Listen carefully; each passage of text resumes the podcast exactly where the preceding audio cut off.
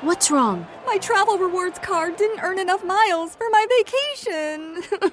Are you crying? Are you crying because of that other credit card? Uh huh. Well, switch to the Capital One Venture Card. Venture lets you redeem miles on any travel purchase. Really?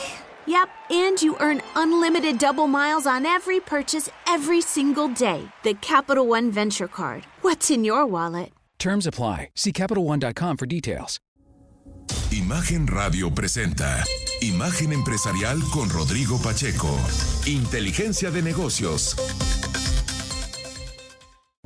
Muy buenos días, me da mucho gusto darle la bienvenida a Imagen Empresarial. En esta mañana de martes es 31 de octubre, se nos acabó ya prácticamente octubre y por lo tanto el año, porque entramos ahora sí, a partir de mañana en la recta final de fin de año, las fiestas, por supuesto, desde el punto de vista económico, pues la temporada para las empresas de consumo más importante que es justamente pues la compra de regalos, inmensas posadas que ya se asoman en el horizonte entre el pan de muerto y pues ya cuando nos demos cuenta estamos cortando la rosca. Pero bueno, no nos vayamos tan rápido. Quiero, por supuesto, invitarle, como siempre, a que nos escuche. Tenemos información de economía, negocios y finanzas. Esta mañana estamos transmitiendo desde Nuevo Laredo, Tamaulipas. Aquí nos escuchan a través del 94.1 del FM. Acá son las 7 de la mañana con 03 minutos. Por supuesto, mi estimado Alonso Frías, que siempre está al frente de todo el equipo aquí en Imagen en Nuevo Laredo, transmitiendo. Hoy, por cierto, es el segundo foro de competitividad. Estará muy interesante. Empieza a las ocho y media de la mañana el registro, 9 de la mañana. En fin, eh, estamos participando, por supuesto en punto de las 12.30, Pascal Beltrán del Río y yo, justamente hablando pues eh, del eh, desarrollo de la economía y la coyuntura. Así que todo eso y más lo estaré escuchando a lo largo del día. Y ahora sí comenzamos con el resumen del programa. Banco Multiva presenta. Ahora, resumen empresarial.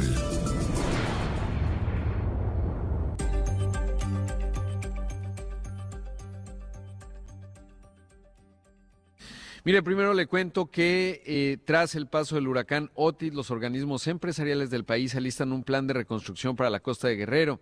Hoy el representantes, representantes del sector privado se van a reunir para delinear la estrategia, la cual será independiente de la que están preparando las autoridades federales, estatales y municipales.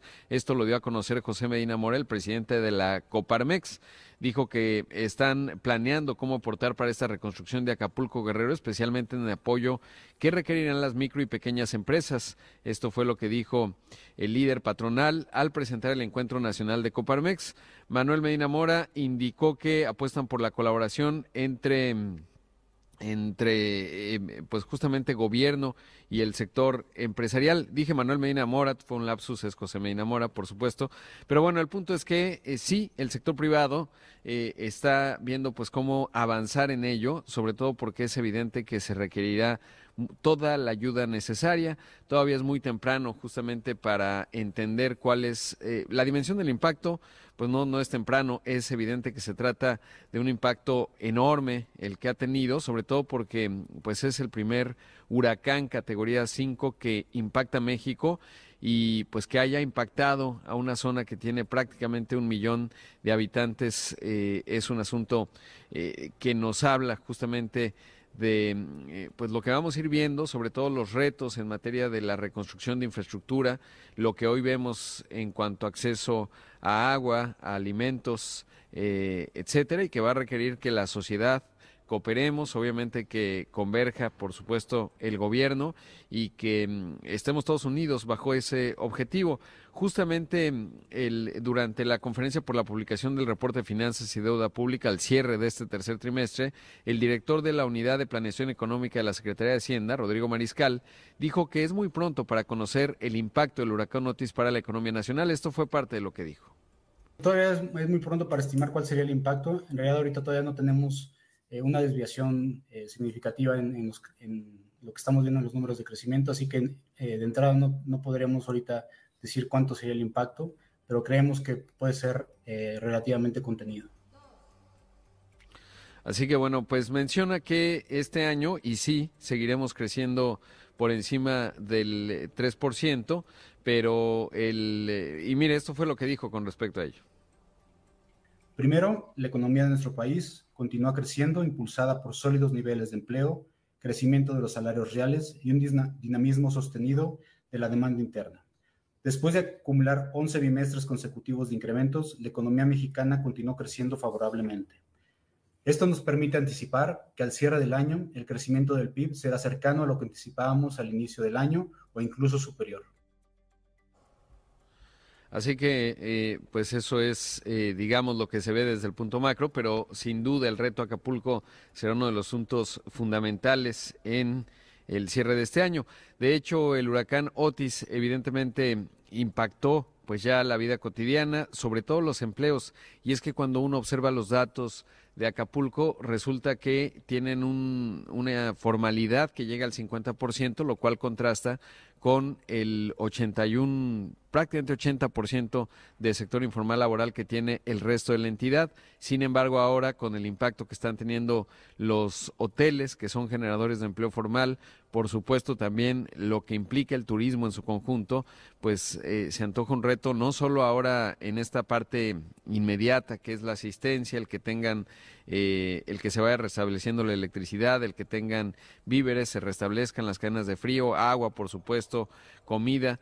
Eh, después vendrá la parte económica que va a ser mucho más complicada y que tiene que ver con la reconstrucción, pero también con la reactivación del sector turístico, que no va a ser necesariamente rápido y sencillo en una ciudad que tiene problemas severos de crimen organizado y que eso, bueno, lo complica todavía más. Así que eso es eh, el reto enorme que tiene el país en este momento, sobre todo por la ayuda que se requiere, le digo, y qué bueno lo que consigna hoy en su nota principal eh, la, el periódico Excelsior, que eh, pues es esto, ¿no? El sector privado trabajando rápidamente y tratando de avanzar de manera conjunta, creo que no es momento para ser mezquinos en términos de las discusiones políticas, etcétera, y, simplemente que esto tiene que avanzar y reconstruirse rápido porque es eh, realmente pues un núcleo económico pero sobre todo social eh, bien importante. En ese contexto le cuento que se anunciaron una serie de estímulos fiscales para contribuyentes con domicilios fiscales en las zonas afectadas por el huracán. De acuerdo con el decreto que se publicó en el Diario Oficial de la Federación, se ofrecerá una deducción durante el periodo comprendido entre octubre y diciembre de 2023 y se aplicará una tasa del 100% sobre el monto original de la inversión, siempre que dichos activos se utilicen exclusiva y prevalentemente en las zonas afectadas. En tanto, Hacienda detalló que la deducción inmediata por la compra de bienes no será aplicable cuando se trate de automóviles, equipo blindaje de automóviles o cualquier activo fijo no identificable individualmente. Otro de los estímulos anunciados consiste en que los contribuyentes que efectúen pagos por ingresos por salarios y en general por la prestación de un servicio personal subordinado, excepto los asimilados por salarios, podrán enterar las retenciones del impuesto sobre la renta de sus trabajadores correspondientes a los meses de octubre, noviembre y diciembre. Pues qué bueno que hay una reacción ahí fiscal. Eh, para los hoteleros, eh, los hoteles emblemáticos no va a ser sencillo. La decisión de la inversión, la velocidad, por supuesto, están los seguros eh, y eso ayudará a la reconstrucción, pero va a ser, le digo, todo un reto formidable. También el decreto resalta que a las personas físicas se les va a diferir la obligación de presentar las declaraciones correspondientes al quinto y sexto bimestre del ejercicio fiscal 2023, mismas que deberán presentarse a más tardar en febrero de 2024. Bueno, pues sí, eh, eh, medidas, digamos, de la Secretaría de Hacienda, simplemente lógicas en el contexto que estamos viendo. Por cierto, y en otros temas, le cuento que la presidenta de Grupo Santander, Ana Patricia Botín, Ana Botín, aseguró que México es un ejemplo de estabilidad fiscal en el mundo a pesar de los problemas que tiene y consideró que es uno de los países más seguros para invertir. Esto dijo. México es un ejemplo en el mundo en cuanto a la estabilidad de las cuentas fiscales. Si el gobierno, hay una cosa que se llama crowding out, que seguro que habéis estudiado, es decir, que si el gobierno se endeuda demasiado y tiene unas cuentas públicas no saneadas, no existe espacio para, para inversión privada o hay menos espacio. Entonces, es muy importante lo que ha hecho México en cuanto a tener unas cuentas fiscales saneadas. Eh, creo que esto es algo que hay que volver a ello en los países desarrollados. O sea, la sostenibilidad de la deuda es muy importante para que bajen los tipos de interés y podamos realmente financiar empresas, que es lo que necesitamos para, para generar riqueza, para generar luego también distribución. Y bueno, pues también destacó ahí que México y Brasil llevaron a cabo una política monetaria adecuada por encima de otros países como Estados Unidos y la Unión Europea. Vamos a hacer el primer corte, esto es Imagen Empresarial, regresamos en un momento con más. 6 de la mañana con 16 minutos, 7 de la mañana con 16 minutos acá en Nuevo donde me encuentro, y está conmigo un buen amigo, Guillermo Fernández de Jauregui, presidente y CEO de Oniloc. ¿Cómo estás, mi querido? Muy bien, Rodrigo, ¿cómo estás? Buenos días. Qué gusto eh, verte cada, cierto tiempo y ver que vas viento en popa. Pero bueno, comienzo por lo básico. ¿Qué hacen ustedes? Mira, somos una empresa que estamos por cumplir 25 años de operaciones. Iniciamos uh, enfocados precisamente en todo lo que es el proceso supply chain, de cadena de suministro. Y luego hemos ido creciendo las vertientes de soft landing, donde uh, apoyamos a las empresas a integrarse a, a operar en México, y de nearshoring, donde operamos también procesos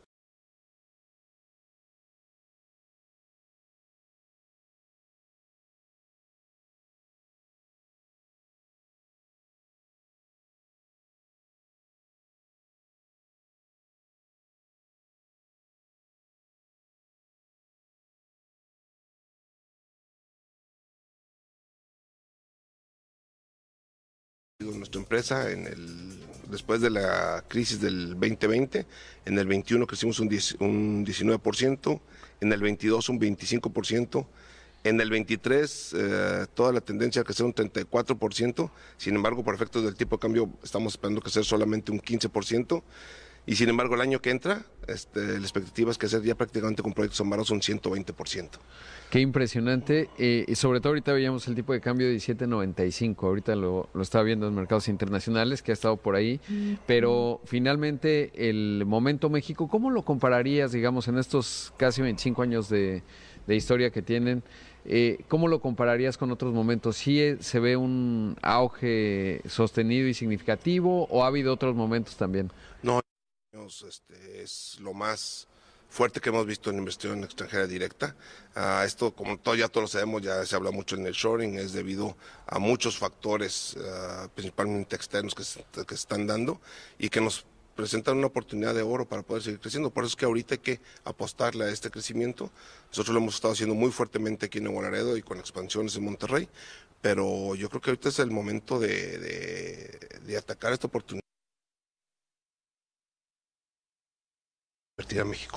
Sí, es bien, bien importante y sobre todo, bueno, el tipo de cambio evidentemente impacta, pero también se vuelve, se puede volver una oportunidad para adquirir activos fijos, ¿no? Es decir, lo que compras en dólares y entonces ahí, cuando veo el rubro ahí de, de inversión o veo en las importaciones de bienes de, de bienes de capital, pues ahí se nota, ¿no? Y eso puede, digamos, dentro del impacto que tiene para, para un negocio como el tuyo. Así es, digo, en el caso de nosotros que somos más en la parte que dan el suministro y de, y de soft landing, así es, digo, sí nos ha pegado, porque obviamente este año todas las industrias nos pegó, todos tenemos presupuestos alrededor de los 20 y bueno, estar bajando hasta los 17, 16. Hasta sí, 16. hasta 16 sí fue algo criminal. Pero bueno, eso ya para el año que entra está solventado en los presupuestos y bueno, esperemos que, que sigamos con mucha potencia, como lo estamos esperando, con un crecimiento importante al año que entra y apostándole mucho al desarrollo humano, al, al desarrollo de nuestro equipo, con quien nos apoyaron en los tiempos malos del 2020, se quedaron con nosotros y que ahora estamos viendo esos, esos beneficios y que gracias al equipo y al trabajo de todos ellos recibimos una certificación Uh, se llama certificación Wellbeing 360, que fue emitida por Forbes y por el Instituto de Ciencias del Bienestar Integral de Tec Milenio. Y fue un proceso muy padre porque no es de que nos pregunten a nosotros como administrativos o como sí. directivos, sino que se le preguntan a la gente cómo se sienten, cómo lo están tratando, cómo lo están desarrollando, cómo están haciendo. Y bueno, es algo que habíamos soñado por mucho tiempo, llegar a tener un, una empresa de ese tipo. Y bueno, es padre que, que una certificación por alguien externo. Participamos 102 empresas de nivel de clase a nivel nacional sí.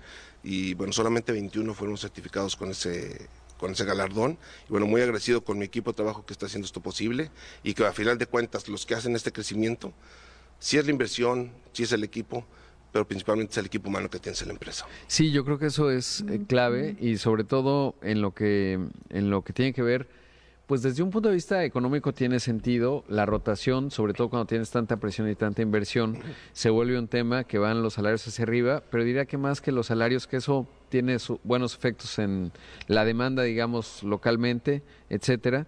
Eh, pero además en las curvas de aprendizaje y entonces eh, tiene sentido económico, pero creo que además lo que más construye y en el caso tuyo es eh, pues equipos mucho más competitivos hacia adelante, ¿no? Y eso creo que hace toda la diferencia, independientemente que puedes contratar y lo puedes hacer a cierto precio y las curvas de aprendizaje las puedes hacer cada vez más rápido, supongo yo, porque vas aprendiendo en ello, por eso te ayuda mucho a construir equipos que tienen visión de mediano a largo plazo y eso es toda una diferencia, ¿no? Así es, y nosotros como nuestra visión de empresa es precisamente ser un aliado estratégico de nuestros clientes, eso también es un aliado estratégico de nuestros equipos internamente y para mí es un honor eh, el dirigir un, equipo de colaboradores como el que, el que contamos en Oniloc, que garantiza precisamente esa visión de largo plazo a nuestros clientes, a nuestros procesos, a nuestro crecimiento y también internamente nos fortalece mucho por tener un uh, equipo de colaboradores bien unido, bien integrado y que siempre está buscando ser mejor. Claro. ¿Y cuál dirías que es el, diferenciador de ustedes? ¿No? Porque está llegando mucha inversión, pero evidentemente no es lo mismo hacer el soft landing con X o Y. En el caso de ustedes. Precisamente, fíjate, nosotros hemos, hemos ido creciendo adaptándonos a las necesidades de nuestros clientes de alguna manera. Como te digo, empezamos precisamente con servicios periféricos a, a otro negocio que tenemos que es de desarrollo inmobiliario. Luego nos fuimos conformando en centros de distribución, luego maquilador de servicios, luego maquilador albergue, luego maquilador industrial. Entonces nos vamos adaptando a las necesidades y oportunidades que vemos en el camino. Entonces, ¿cuál es nuestro diferenciador? Precisamente esa visión de largo plazo con nuestros clientes, esa, esa adaptabilidad a buscar soluciones. Cuando me dicen cuál es tu negocio, pues no es supply chain, es generar soluciones a mis, a, a, mis clientes a través de un desarrollo de, de, colaboradores importante y a través de la tecnología, que también es, tú mismo lo, lo mencionas demasiado, es, es, es vital, ¿no?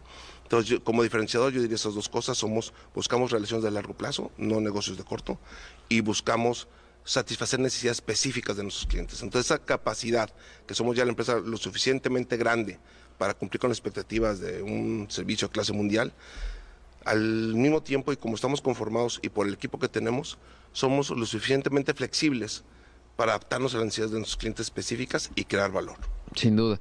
Eh, ahora, eh, ¿cómo se ve el 2024 y sobre todo la parte de Nuevo Laredo, Nuevo León? Creo que es bien importante porque eh, geográficamente obviamente tiene mucho sentido, pero sobre todo siempre lo hablamos y cada que vengo eh, se ve este potencial que se va convirtiendo en una realidad. Yo decía que una de las últimas veces que vine, pues decía, no, ahí vienen, tenemos una cita con unas personas de la India y súbitamente ya hay una inversión bastante potente y sé que está, hay una vinculación, ya lo estaré platicando, pero desde tu óptica, ¿cómo se da ello? ¿Qué operas en estas dos entidades? No, pues es bastante claro. Ahorita el, el polo de desarrollo donde está llegando mayor inversión en el país, lo sabemos en la región de Monterrey, área conurbada, por todas las cuestiones que, que, presenta y por lo tanto tenemos un efecto multiplicador o dispersador en todo lo que es la región. Siempre lo hemos manejado todo lo que es Coahuila, Nuevo León, Tamaulipas, venimos siendo una sola región. Uh, hay mucha proveeduría que, se, que ya no tiene cabida en ciertos lugares, entonces se viene para la frontera. Nuevo Laredo es la puerta de México hacia Estados Unidos, no solamente para Monterrey, sino para todo el centro del país.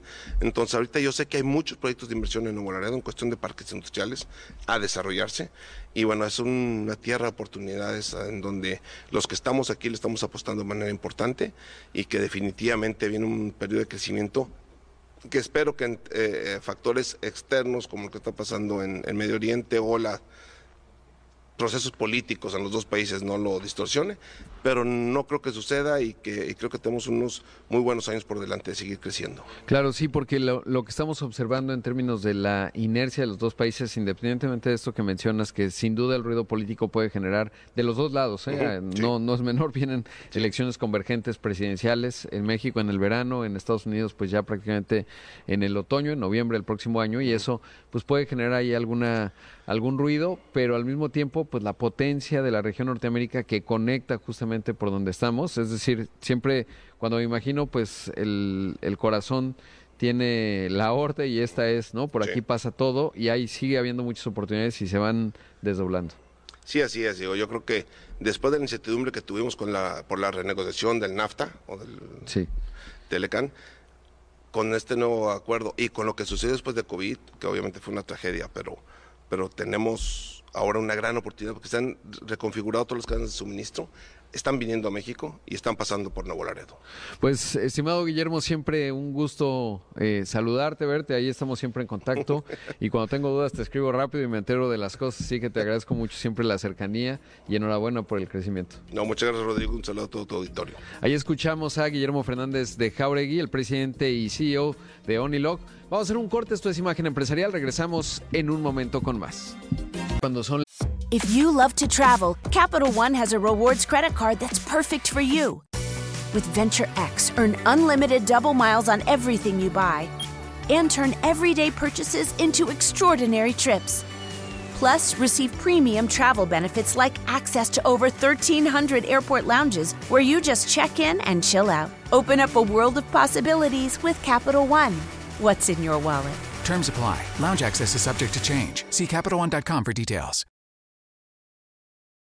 Las 7 de la mañana con 31 minutos, no se asuste, para los que nos escuchan en otras partes del país, acá son las 6 de la mañana con 31 minutos, pero en donde me encuentro en Nuevo Laredo, Tamaulipas, pues ya 7 con 32. Y esta mañana está conmigo, además de agradecerle por supuesto la invitación, el ingeniero y maestro Francisco Iván Torres Macario, él es el director general de ICE Nuevo Laredo, que es el Instituto para la Competitividad y el Comercio Exterior de Nuevo Laredo. Al rato tendremos un foro bien importante, se van a tocar muchos temas de esta región que pues es fundamental en la vinculación México eh, Norteamérica, Estados Unidos y Canadá, por supuesto. Eh, los datos son apabullantes en términos de la conexión que tiene y sobre todo pues un puerto eh, de tierra que supera pues ya a nivel de la región Norteamérica es el primer lugar, básicamente en volumen si uno lo ve en términos de containers o de contenedores más bien. Y eso quiere decir que uno de los del mundo. Estimado Iván, gracias por la invitación, gracias por estar aquí. No, al contrario, este, muchas gracias por, por haber aceptado la, presencia en este foro, muy importante para nosotros, y también te, transmitir todo el roadshow de, de imagen, ¿no? Y el foro más al rato. Eh, ¿Cómo contarle al resto del país Nuevo Laredo? Porque yo creo que a veces, ayer lo platicábamos eh, en una cena, de repente los reflectores se centran pues en lo típico y me parece que yo he venido, he tenido la oportunidad y la bondad de ustedes en Nuevo Laredo que, que han invitado a imagen muchas veces, pues de ver que es una historia totalmente distinta, ¿no? Y que hay una, un crecimiento económico significativo, que están aprovechando las oportunidades y que es uno de los puntos de conexión, como ya decía, de la región Norteamérica. ¿Cómo contarlo? ¿Cómo lo cuentas? Mira, bueno, vamos a iniciar por los números, ¿no? Nos posicionamos, como bien lo comentas, como el principal puerto fronterizo de cruce entre Estados Unidos y México. Más del 40% del intercambio comercial cruza por esta frontera, 16 mil trailers diarios eh, en exportación e importación, que es impresionante, pero aquí el gran reto es cómo capitalizamos ese tráfico de mercancía, ese tráfico de dinero a la ciudad, a la región. ¿Cómo hacemos que crezca? Es precisamente lo, lo, que estamos trabajando muy fuertemente con estrategias, bueno, ya lo conoces, ¿no? La atracción de inversión, eh, la atracción de, o el generar mano de obra calificada, el tener las condiciones como gobierno de que las empresas puedan venir y encuentren a, una mano amiga dentro de la gestión administrativa municipal que pueda expeditar los permisos en sí. Es, es un ecosistema muy importante que, que, estamos aplicando para hacer atractiva esta región, que como les comento muchos, muchas personas que me ha tocado hablar, ¿no? si, si les gusta la región Bajío, si les gusta la región Occidente, eh, la región de, de Nuevo León, ¿por qué no la frontera? ¿Por qué no te instalas a 10 kilómetros del puente donde te repito, cruzan 16 mil camiones diarios. Sí, tiene, tiene mucho sentido, lo hemos observado. Y está esta parte importante que es eh, cómo lograr este aterrizaje muy rápido, ¿no? Es re, decir, reducir los tiempos en términos de eh, permisos, etcétera. Esa parte, ¿cómo ha sido y qué tanto se ha reducido? Ayer platicamos de un proveedor eh, importante de Tesla, Tesla. que pues lo logró en, en tiempo récord. Sí, digo, básicamente desde la administración pública hay que enfocarnos en el empresario.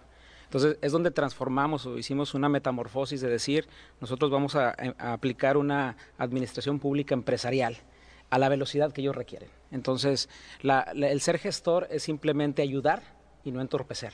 Y eso es prácticamente lo que hemos aplicado. Si la, las empresas tienen todo en regla y están con, con el, lo, los requisitos al pie de la letra, nuestro trabajo es nada más expeditarlos. Entonces ese es el deber ser y es lo que se está aplicando precisamente lo que decías. Llega una empresa proveedora de Tesla, eh, nos dice, ganamos un concurso, necesito estar embarcando en seis meses y prácticamente el cuello de botella nos, lo pintaron que éramos nosotros y eso desapareció al, par de meses de haber iniciado el proyecto. Entonces, ese es el enfoque que, nos da nuestra alcaldesa, platicabas también ayer con ella, es, es, un enfoque de, servir y, y, hacer que la región crezca. ¿Qué clase de inversiones han estado llegando? Sobre todo porque si vemos este fenómeno de reconfiguración de cadenas de suministro que hace un momento platicaba con, con, Guillermo, está acelerando, ya es una realidad, hay datos que así lo demuestran. Yo siempre cito, recientemente el Banco de México eh, mostraba cómo en 2017 México representaba el 13% de las importaciones globales de Estados Unidos, hoy estamos en el 15, es decir, ese crecimiento ya empezó a ocurrir y otras naciones como China pasó del 21 al 13, es decir, hay una reducción importante y un, un componente eh, que está llegando a México, pues tiene que ver con China, pero con muchas otras partes del mundo.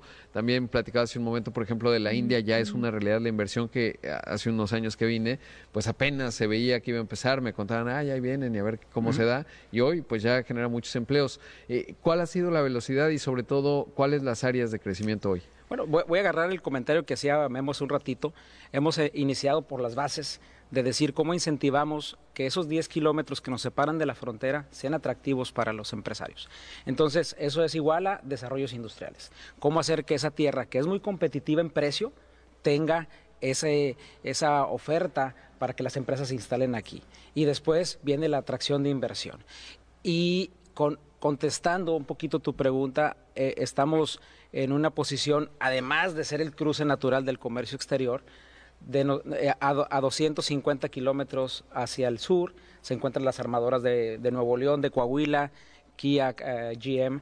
Hacia el norte se encuentra Tesla, se encuentra la planta de Toyota en San Antonio. Entonces de repente nos encontramos en que las armadoras que están migrando a los vehículos eléctricos, eh, estamos en medio de ellos.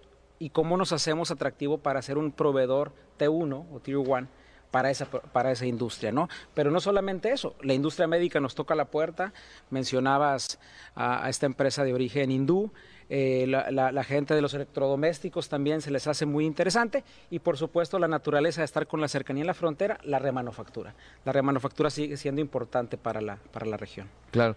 Eh, en ese contexto hay dos temas. Uno, eh, energía. ¿Cómo, ¿Cómo, está la parte de energía? Que eso, cuando alguien va a poner una planta y una operación grande, dice, ¿y ¿Qué hay de la energía? Fíjate, eh, estamos todavía recibiendo la energía del norte de Coahuila eh, en, capacidad. No hemos llegado a ese límite, sin embargo, en, nuestras estrategias de largo plazo eh, es importante desarrollar esa autosuficiencia, de poder decir, nosotros tenemos, además de la tierra, además de la posición geográfica, los suficientes utilities que se requieren para la instalación de, estas empresas. ¿no? Bien lo mencionas, la energía eléctrica, el agua, el gas está a la puerta de la esquina, etcétera. Entonces, es, uno de los componentes que también estamos visualizando. No es un tema fácil eh, el, tener ese, ese recurso, sin embargo, sí se está trabajando en ello. Claro, y el otro es justo el otro que ya, ya mencionas, que es el agua, ¿no? Que también la huella hídrica es importante. Ayer platicábamos también en, mientras eh, cenábamos, eh, pues lo que está haciendo con el NatBank, etcétera, proyectos conjuntos en la gestión, por ejemplo, del de, tratamiento de agua y sobre todo eh, en la parte de la descarga, digamos, hacia el río Bravo pero, pero eso es un componente en donde hay que ponerle visibilidad, ¿no? Sí, bueno, eh, acuérdate que cuando, cuando llegan y nos preguntan, siempre mencionan la parte de disponibilidad de recursos, capacidad de la mano de obra, lo que es los, los protocolos gubernamentales per se. Entonces, no, no podemos descuidar alguno de ellos. Entonces, sí, sí, sí, el enfoque que se ha dado es cómo haces que ese abanico y ese ecosistema sea atractivo para las empresas, pero vamos más allá de eso, también estamos cuidando la calidad de vida de los habitantes, porque cuando un empresario, cuando un, la gente de un corporativo llega, eh, nos pregunta, oye, ¿yo puedo vivir en Nuevo Laredo? ¿Puedo vivir en Laredo? Claro que sí. Sí, porque estamos trabajando para eso. Sin duda. Vamos a hacer un corte. Esto es Imagen Empresarial. Esta mañana estoy transmitiendo desde Nuevo Laredo. Está conmigo esta mañana Iván Torres, el director general del Instituto para la Competitividad y el Comercio Exterior de Nuevo Laredo. Regresamos en un momento con más. Ya son las 7 de la mañana con 45 minutos, tiempo de Nuevo Laredo, 6 de la mañana con 45 minutos en el centro, bueno, casi todo el país, con todos estos ajustes del, del horario de verano. Y mira, ahí le va un dato. A nivel nacional, el sector eh, informal laboral está en 55%, esa es la media nacional. Acá en Nuevo Laredo es prácticamente 25%, menos de la mitad, es una de las de las eh, pues zonas de los municipios que tienen menor informalidad a nivel nacional. Hay otro dato que sigo mucho que me dice, son 2020, que es lo más nuevo que publica el INEGI desagregado, digamos, por población. Y el otro dato es que si uno ve, y ahí se mide un tanto la clase media, qué porcentaje de los hogares tienen un vehículo. A nivel nacional está en 54%. Hay entidades, por ejemplo, como Veracruz, que el promedio es 32%. Aquí en Nuevo Laredo es 72%. Habla mucho pues del nivel de clase media que hay eh, eh, en este lugar, que de acuerdo al INEGI, ya ahí estas cifras ahora nos cuenta Iván, dice que hay una población de 425 mil habitantes, medio millón prácticamente. Medio millón, sí, sí, sí. Sí, sí y, fíjate que, que el, enfoque de, de, nuestra presidenta Carmelilia Cantú Rosas Villarreal es, es, es empujar a esa formalidad. ¿Cómo hacemos crecer de manera sistémica esos empleos que se registran en el Seguro Social. Y, eso no se da sin que, haya esa, esa, inversión por parte de los privados, ¿no? A nivel medio, a nivel macro en las industrias, pero a nivel comercio. Eh, em, eh, es impresionante cómo se desarrollan eh, pequeños negocios y cómo se apoya desde la perspectiva de gobierno, desde la perspectiva de organismos a, los emprendedores. ¿no? Es también cómo forjamos esa, esa cultura de ser proveedores, de tener esa, esa empresa que sí tenga la capacidad de, suplir los suficientes componentes a los grandes, porque siempre decimos, no, que vengan los, los extranjeros, que, que, venga la parte de Monterrey, que los tenemos muy cerca, no, hay que creerse que la parte local es importante y sí lo podemos hacer. Sin duda. Ahora, ¿cuál es la visión geográfica? Hablabas de cuatro ejes, eh, hay una conexión ahí importante con entidades, por ejemplo, el mayor exportador de primario, o de, agronegocios, lo diría así, pues es sin duda Michoacán, ¿no? Los aguacates, los limones, etcétera. También está potente en esa parte Jalisco, eh, Querétaro, con los berries y tal, todo lo que tiene que ver con invernaderos, el famoso tomate cherry, en fin.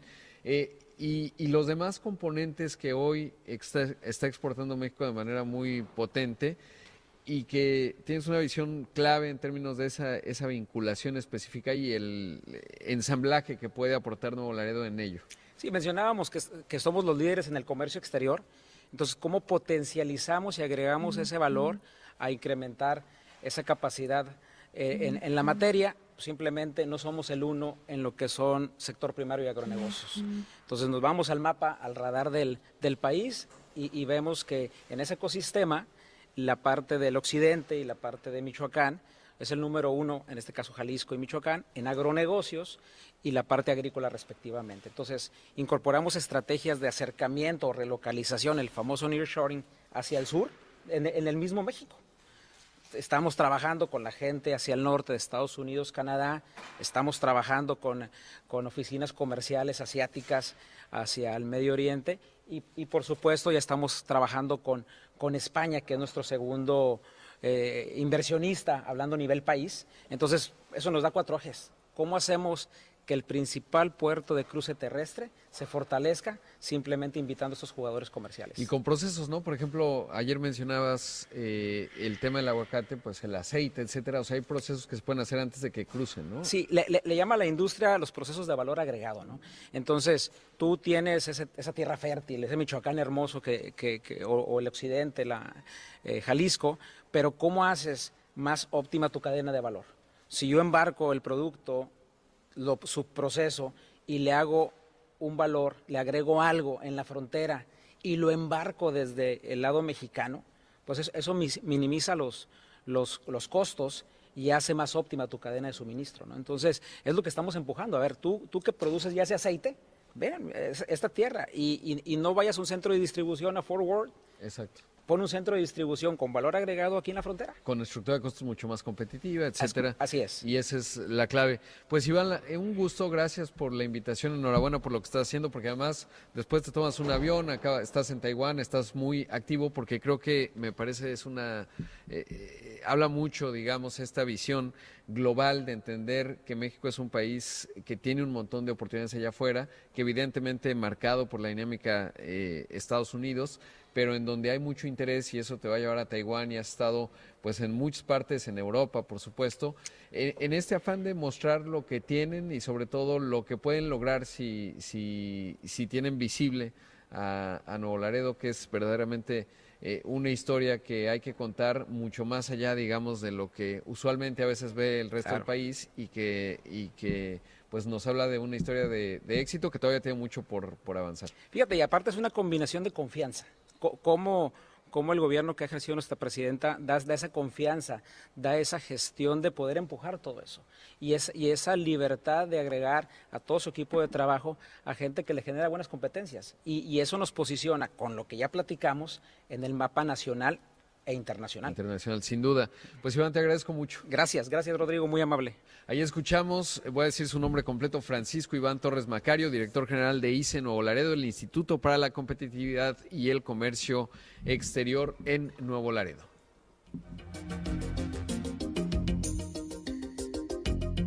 Imagen empresarial con Rodrigo Pacheco.